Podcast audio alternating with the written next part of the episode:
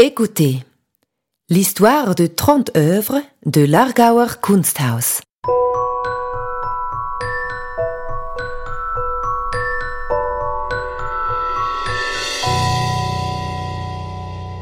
Vous le savez peut-être déjà, l'Argauer Kunsthaus est connu pour sa remarquable collection d'art suisse. Quelques 20 000 œuvres, allant du XVIIIe siècle à nos jours, se trouvent actuellement dans nos dépôts.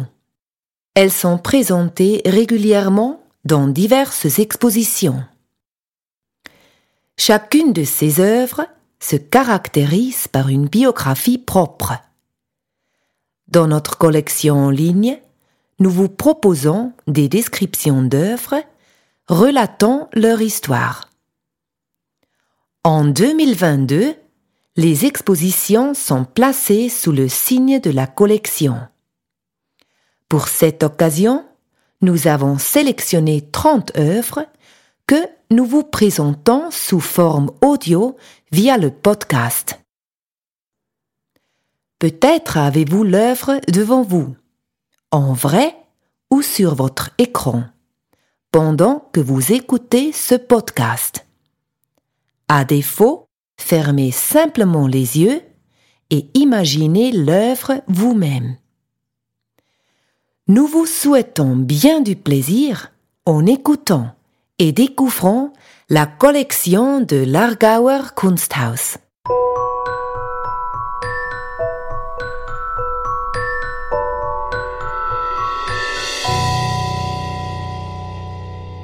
Hugo Rondinon, Diary of Clouds, 2008. Les acquisitions pour les collections se font souvent en lien avec l'agenda des expositions de l'Argauer Kunsthaus. Le but est non seulement de permettre de débattre d'une importante figure artistique suisse, telle qu'Hugo Rondinon, au travers d'une présentation temporaire, mais aussi de donner à son œuvre une présence durable dans nos collections.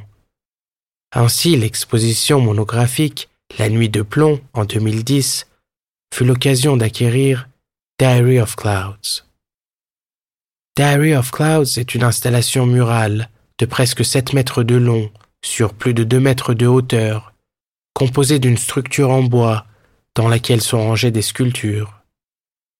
Le bois est vieilli par le temps, et les planches brutes qui ont servi à réaliser le rayonnage présentent des nuances différentes dans les tons.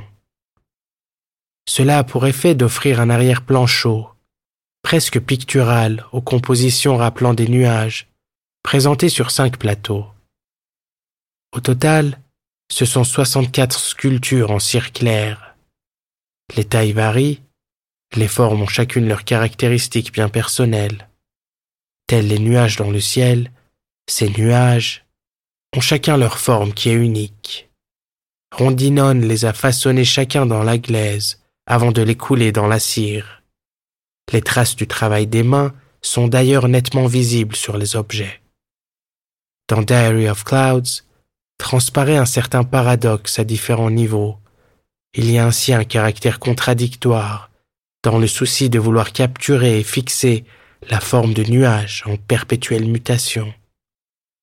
En tant que phénomène pictural, les nuages constituent un thème éclectique dans l'art, comme on pouvait le découvrir lors de l'exposition Images de nuages organisée à l'Argauer Kunsthaus en 2005. Les descriptions de nuages en trois dimensions sont toutefois rares. On les trouve par exemple dans l'œuvre de Meret Oppenheim, qui, comme Rondinon, crée un arrangement de nuages de diverses formes dans son œuvre Sechs Wolken auf einer Brücke aux accents surréalistes. Dans les deux œuvres, L'alignement permet de prendre en compte le caractère métamorphique de ce phénomène céleste. L'artiste a préservé dans son œuvre une idée de fugacité de par le choix du matériau. Matière première des bougies, nous associons inéluctablement la cire à une certaine temporalité. De plus, c'est effectivement un matériau relativement fragile et donc de ce fait potentiellement éphémère. Dans le titre de l'œuvre, la temporalité est exprimée par le terme diary ou journal intime. Comme dans cette grande série d'images de journal intime de Rondinon, chaque œuvre porte le titre du jour de création. Les nuages semblent représenter le déroulement de la vie. Un regard sur l'ensemble de l'œuvre de Rondinon met en évidence la dualité entre un travail haptique, expressif, et une création contrôlée, conceptuelle. Environ à la même période que Diary of Clouds, Rondinon réalise Les Rochers de Lettré, qui furent également présentés lors de l'exposition monographique à l'Argauer Kunsthaus. Il s'agit du résultat d'agrandissement de phénomènes naturels, calculés par ordinateur et fabriqués à la machine. Les nuages, en revanche, ont un lien très vague avec les éventuels modèles de la nature et sont façonnés intuitivement à main nue dans de la glaise molle. Ils sont ainsi l'expression tant du naturel que du créatif. Et dans la droite ligne paradoxale de l'œuvre, ligne soigneusement rangée dans la structure du rayonnage en bois.